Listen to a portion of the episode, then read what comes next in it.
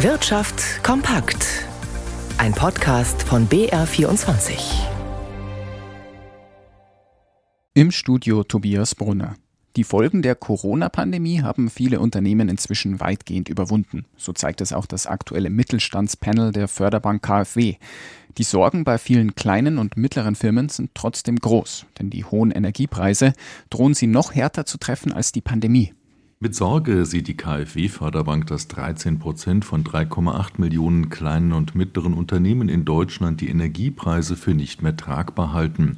Nur gut die Hälfte der Mittelständler geht davon aus, die Kosten für Strom und Gas auch langfristig tragen zu können. Die Welle sei noch nicht zu Ende. Die vollen Preiseffekte würden erst noch durchschlagen, auch bei den Verbrauchern, sagte KfW-Chefvolkswirtin Fritzi Köder-Geib. Schon jetzt sei ein Teil der Unternehmen finanziell überfordert. 2021 hätten die schnellen Corona-Hilfen des Staates Schlimmeres verhindert, sodass die meisten Firmen bisher gut durch die Pandemie gekommen seien. In der aktuellen Situation sei es aber schwieriger, Gegenmaßnahmen zu treffen. Die Staatshilfe müsse diesmal gezielter erfolgen, weil sie sonst die ohnehin sehr hohe Inflation anheizen würde. Außerdem müsse Energie gespart werden, damit es im Winter nicht zu einer Gasmangellage kommt.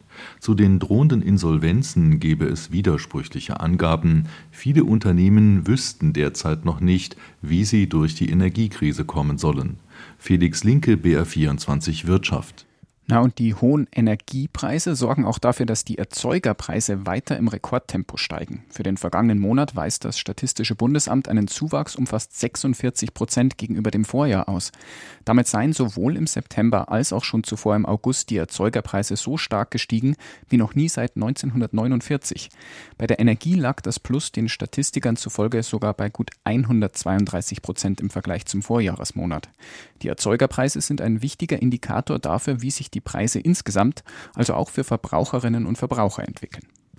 Die Fluggesellschaft Ryanair investiert in Memmingen und stationiert dort am Allgäu Airport eine weitere Passagiermaschine. Es ist dann die dritte.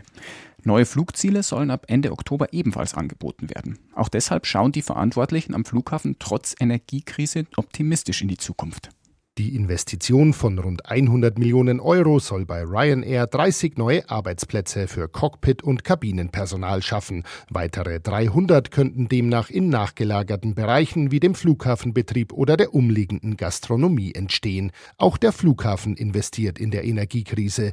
Zwar habe man die Heizungen aktuell heruntergedreht, sagt Geschäftsführer Ralf Schmid, man baue aber auch gerade ein Blockheizkraftwerk, mit dem der Flughafen ab Dezember seine eigene Wärme erzeugen will. Die Strategie, vor allem auf Billigflieger zu setzen, könnte sich jetzt auszahlen, so Schmid. In Krisenzeiten würden die Menschen noch genauer auf die Preise schauen.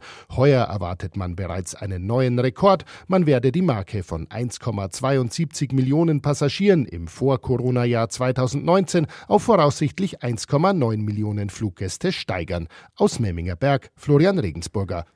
In den USA ist die Zahl der Erstanträge auf Arbeitslosenhilfe vergangene Woche überraschend gesunken. Nach Angaben des US-Arbeitsministeriums ging sie um 12.000 zurück und lag bei 214.000. Experten hatten dagegen mit einem Anstieg gerechnet.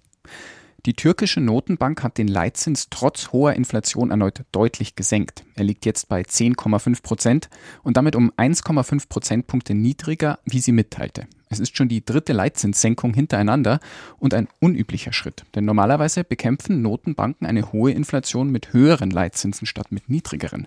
So soll sich die Wirtschaft abkühlen, damit die Preise nicht mehr so stark steigen. Und in der Türkei lag die Teuerung im September immerhin bei 83,5 Prozent. Kritiker machen für das ungewöhnliche Vorgehen der Notenbankpräsident Erdogan verantwortlich. Er ist ein erklärter Gegner hoher Zinsen und hat immer wieder Druck auf die Bank ausgeübt. Ja, und bleiben wir auch gleich noch an den Finanzmärkten mit Gabriel Wirth in unserem Börsenstudio. Wie entwickelt sich denn die Wall Street heute? Ja, die Anleger hier haben sich nach einem behaupteten Start dann doch mal für eine Richtung entscheiden können und das heißt, es geht weiter aufwärts. Die Erholung setzt sich also fort. Der Dow Jones ist aktuell mit 0,8 Prozent im Plus und auch der Nasdaq gewinnt hier und zwar aktuell 1,2 Prozent. Für Unterstützung sorgt hier offensichtlich IBM. Der Computerkonzern konnte im dritten Quartal den Umsatz auf 14,1 Milliarden Dollar steigern und das trotz des schwierigen Umfelds und das lag auch über den Erwartungen der Analysten. IBM hat hat zudem seine Umsatzprognose angehoben und das wird honoriert mit einem Kursplus von 4,3 Prozent. Auch AT&T kann mit seinem Quartalsbericht die Investoren mehr als überzeugen. Die Titel gewinnen hier über 8 Prozent. Auf der anderen Seite hat hier offenbar Tesla enttäuscht. Der Hersteller von Elektroautos hat offensichtlich mit seiner Umsatzentwicklung die Erwartungen verfehlt. Die Aktien jedenfalls verlieren aktuell 6 Prozent. Die insgesamt aber leicht positive Entwicklung in New York hilft den deutschen Börsen. Der DAX ist jetzt hier mit 0,3 Prozent im Plus und der Euro steht nach einem Auf und Ab bei 98 Cent 22.